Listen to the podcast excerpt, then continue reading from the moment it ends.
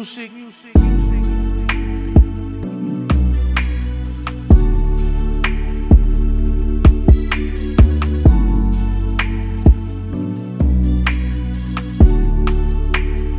Purchase your tracks today.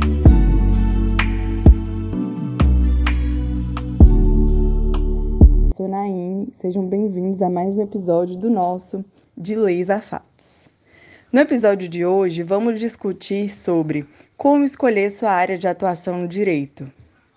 Bom, algumas pessoas já sabem o que querem exercer desde quando entram na faculdade ou até mesmo antes, já tem assim um futuro traçado, né, tudo planejado. Já outras pessoas ainda sentem certas dúvidas ao longo do curso e durante essa finalização, né? O que é completamente normal. O direito é uma área bem ampla, é normal essas dúvidas. Então, é de extrema importância conhecer tudo que o direito pode te proporcionar, todas as áreas que você pode seguir, todas as ramificações. E para fazer uma boa escolha é necessário então o quê? Você estudar, saber, conhecer todas as ramificações do direito para ver com o que você se identifica mais, com o que tem mais afinidade e mais facilidade também. A gente sabe que direito assim é uma área muito ampla e também muito concorrida. Segundo as estimativas, a cada 190 habitantes brasileiros, um está inscrito na Ordem dos Advogados, na OAB, fora os suplentes e os que fazem estágios ou ainda os que estão cursando a área. Então, é necessário buscar formas de se destacar, de ser o melhor entre todos. Existem várias áreas que você podem escolher, como direito civil, direito penal, direito tributário, trabalhista, contratual, ambiental, empresarial e direito internacional, por exemplo. Essas são as áreas mais almejadas entre os acadêmicos e costumam ser mais famosas, assim, né? Tem uma área de atuação maior. Mas há outras também.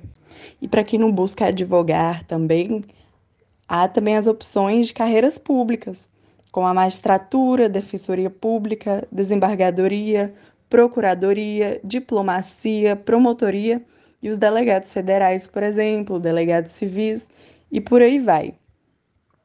E é isso. Eu vou passar a fala agora para minha colega, a Luciana. Obrigada. Olá, meu nome é Luciana e eu vou dar início à nossa entrevista com os convidados Camila Cardoso e Juan Rodrigues. Nós sabemos que a experiência na academia reflete na formação acadêmica e profissional do estudante de direito e resulta no seu sucesso profissional na carreira almejada. Sendo assim, trouxemos dois profissionais da área para conversarmos sobre esse assunto que nos agrega tanto conhecimento. Primeiro, eu gostaria de direcionar a primeira pergunta desse podcast para a nossa convidada Camila Cardoso. Camila, como foi a sua experiência na academia? Então, eu acredito que a minha experiência acadêmica foi, foi válida. Eu, antes de ingressar no curso de Direito, já tinha cursado uma faculdade no interior, na Unimontes, fiz pedagogia por, por lá. Então, assim, é totalmente diferente a experiência que eu tive, que eu logo em seguida que eu saí do ensino médio, que eu entrei na faculdade, a experiência é totalmente diferente, né? Eu falo que é uma grande selva e você tem que tentar se destacar. Mas graças a Deus eu tive professores excelentes, colegas muito bons que me auxiliaram aí nessa caminhada e eu só tenho a agradecer os professores que eu tive à época que formaram a profissional que eu sou hoje, né?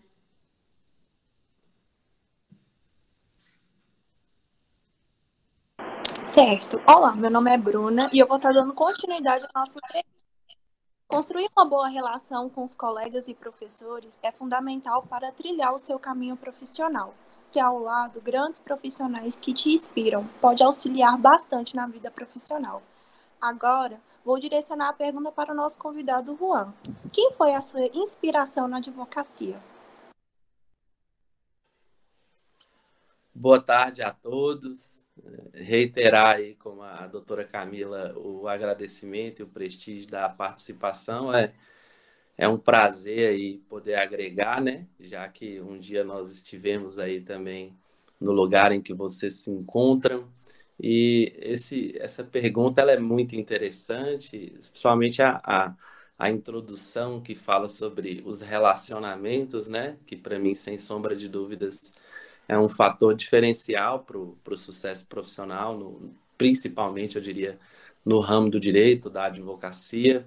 Eu é, fui um pouco plural nessa perspectiva sobre minha, as minhas inspirações, porque eu acabei que construí, de certo modo, um perfil um pouco peculiar na advocacia, porque ao mesmo tempo que eu era muito admirado com a, a, a filosofia do direito, as disciplinas propedêuticas, eu achava muito interessante é, a habilidade de filosofar juridicamente, e creio que, sem sombra de dúvidas, isso é muito importante quando você tem essa habilidade, trabalhou isso bem na academia, mas evidentemente também é, sempre soube reconhecer a importância do direito positivo, porque quando a gente entra na faculdade, a primeira coisa que você pensa, principalmente quando a grade, que foi o meu caso da minha grade curricular, no início a gente estudava só filosofia, antropologia, as, as chamadas disciplinas propedêuticas, e eu era encantado com isso, mas sabia da importância do direito positivo.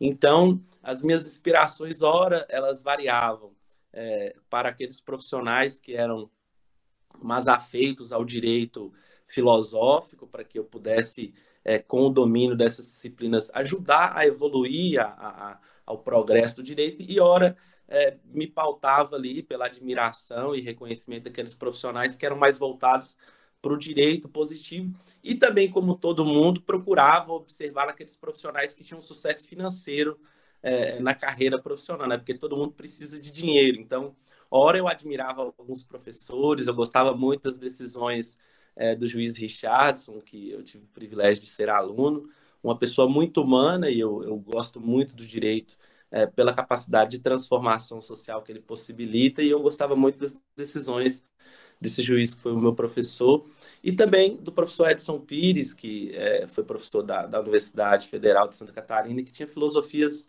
muito interessantes dentro do direito, mais para o lado social, mas é, é, eu acabei formando meu perfil de uma forma bem plural, como eu disse, bebendo dessas diversas fontes.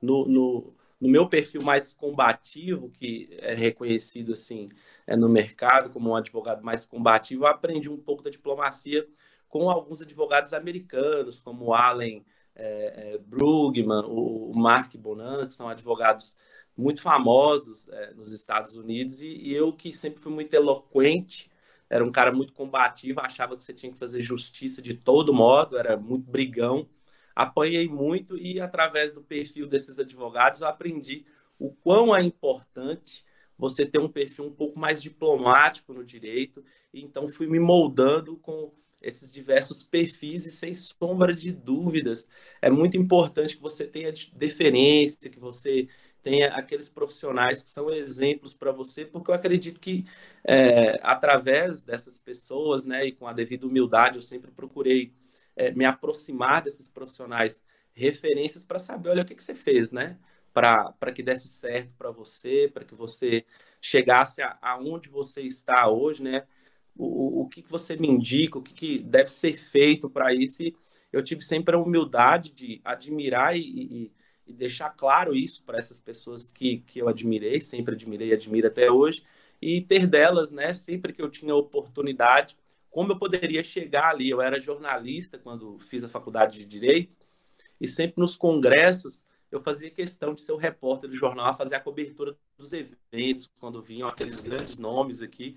E eu sempre tinha o privilégio de sentar na mesa com eles antes do evento e depois de jantar nos restaurantes legais, que as faculdades sempre queriam puxar o saco do jornalista para dar evidência no evento. E eu me aproximava para adquirir conhecimento e aprendi muito que hoje é, é, faz muita diferença na minha, na minha profissão como advogado, a importância da valorização desses relacionamentos. No direito, é, é para mim ficou muito claro que é, a justiça, né, que a construção da verdade em cada caso, ela prevalece da parte de quem consegue contar melhor a sua verdade.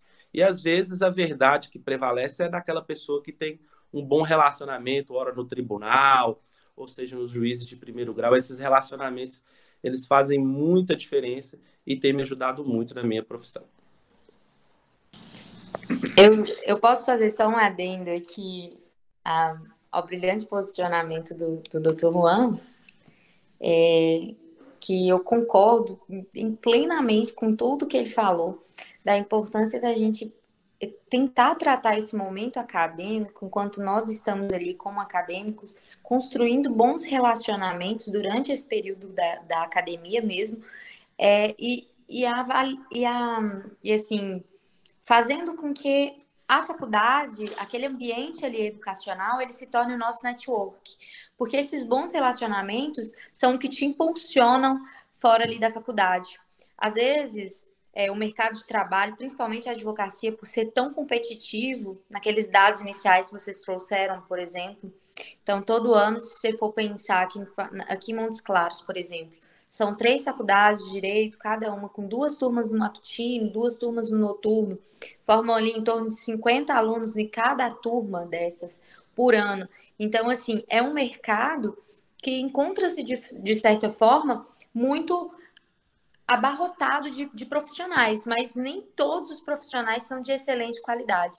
Então, você fazer ali bons relacionamentos durante a faculdade, tendo professores a se espelhar ou tendo bons profissionais com quem se espelhar, é o que vai te dar aquela garantia de sucesso no futuro. Os bons relacionamentos que nós fazemos é o que nos ajuda a nos destacar tanto na, na academia quanto na vida profissional. E Concordo plenamente com o que o Dr. Juan falou na questão do perfil diplomático. Hoje, a advocacia é, é, muito mais diplomática do que combativa. Às vezes você consegue ali trazer um feedback muito mais positivo para o seu cliente e, e, deixar as duas partes ali mais satisfeitas quando os advogados eles são eles são ali numa num, não falo uma parceria logicamente porque são partes contrárias mas a questão dos acordos da advocacia extrajudicial tem facilitado e tem mudado muito esse cenário, né, doutor Juan? Nessa questão, principalmente da, da advocacia um pouco mais diplomática. Eu tenho tido bons resultados aqui nesse sentido, aqui no, no, no escritório e em toda a minha vida profissional.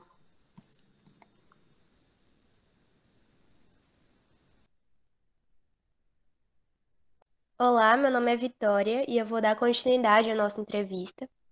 E algumas das dúvidas mais comuns dos acadêmicos são saber quando começar a estagiar, quanto ele vai ganhar, qual a carga horária, quais são os seus direitos, onde ele pode estagiar e onde vale a pena. Presumindo-se que um bacharelado se faz esse tipo de pergunta, já se trata de uma pessoa que enxerga a atividade como uma perspectiva promissora.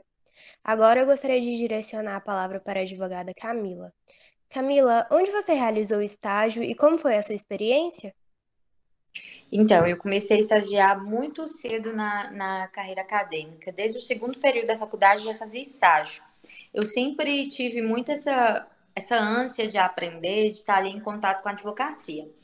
É, assim, eu falo que infelizmente, né, durante minha carreira acadêmica eu não tive contato direto com a advocacia porque eu não, não nenhuma das minhas experiências de estágio foi, foi em escritório de advocacia. Trabalhei em todos os meus estágios em setores públicos. Fiz estágio na Câmara Municipal, depois eu fiz estágio. É, até cheguei a fazer estágio no setor jurídico de uma contabilidade, mas logo em seguida entrei no Tribunal de Justiça. Então, assim, foi uma experiência muito gratificante e enriquecedora.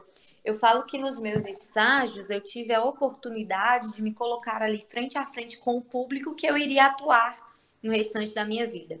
E principalmente meu, meu estágio do, dos últimos dois anos, né, que foi no oitavo período até o décimo no Tribunal de Justiça, ele foi assim de uma importância sem comparação a qualquer outra coisa que eu pudesse mencionar aqui. Porque ele me abriu portas para conhecer os advogados com quem eu iria lidar no futuro, também a conhecer o público, né?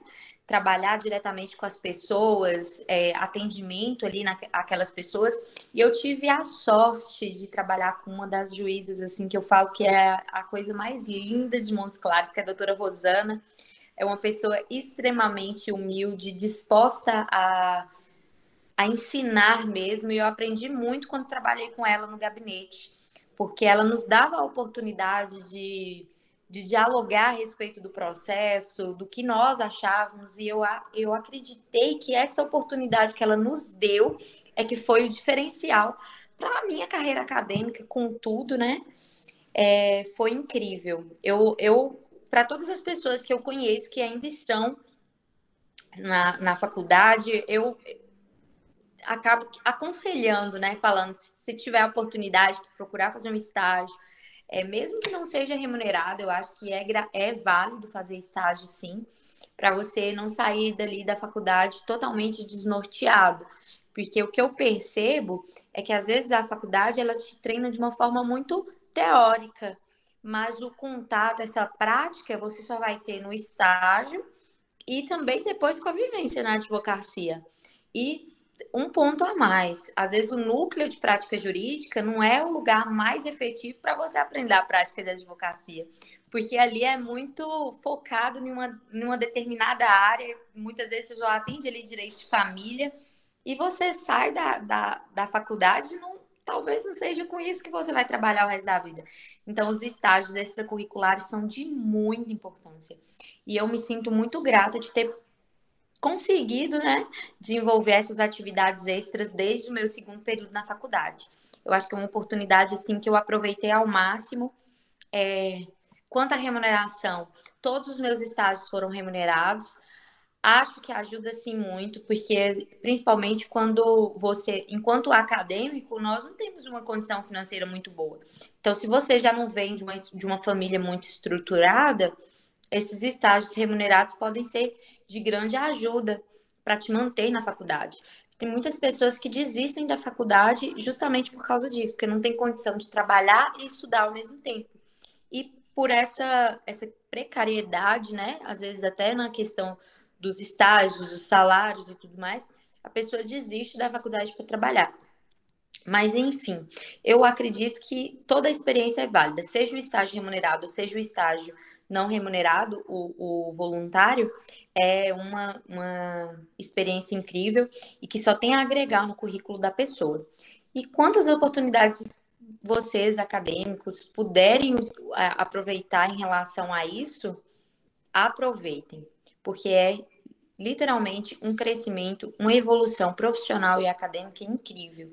E só quando você está ali, colocando a mão na massa, na prática, que você sente realmente o gostinho que é a advocacia e se forem como eu, vão se apaixonar logo de cara pelo trabalho.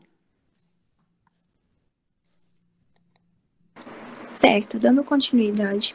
Atendimento aos clientes, reuniões, petições e processos são algumas das atividades de um advogado. Para conseguir realizar todas essas tarefas, manter a organização no trabalho é essencial para não perder prazos de processos ou esquecer obrigações. Agora eu vou direcionar a pergunta para o nosso convidado, Dr. Juan. Como é a rotina no escritório? A, a minha situação, ela acaba sendo um pouco mais peculiar, porque é, apesar de ter o escritório de advocacia é sediado aqui no município de Montes Claros, eu faço parte, eu integro a direção de uma entidade que tem atuação em todo o território nacional. Eu sou o diretor jurídico uh, de um instituto que trabalha com regularização fundiária e acaba que todos os procedimentos que são administrativos, mas ora envolve demandas judiciais de todos esses muitos municípios passam uh, pelas minhas mãos, uh, mas evidentemente temos em todas as cidades a organização de um, um setor jurídico da empresa, assim organizado como é o, o nosso escritório aqui, a, a, participação daquilo que a gente falava né, antes da, da deste momento sobre o, o, estagiário é muito importante. Um advogado, quando é, em um certo nível da carreira, quando você já se torna conhecido, é o caso de quem não ingressa no direito aí já apadrinhado por algum familiar que tenha nome, mas alguém que construa um nome né, do zero, que é o meu caso, o que tenho feito, você então passa a conhecer ali, vamos dizer que na raça, as necessidades que a advocacia impele aí, né?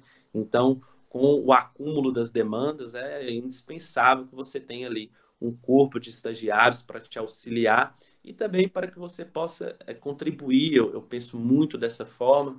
Há, infelizmente, alguns escritórios em que tão somente se delega aos estagiários aquelas funções básicas físicas.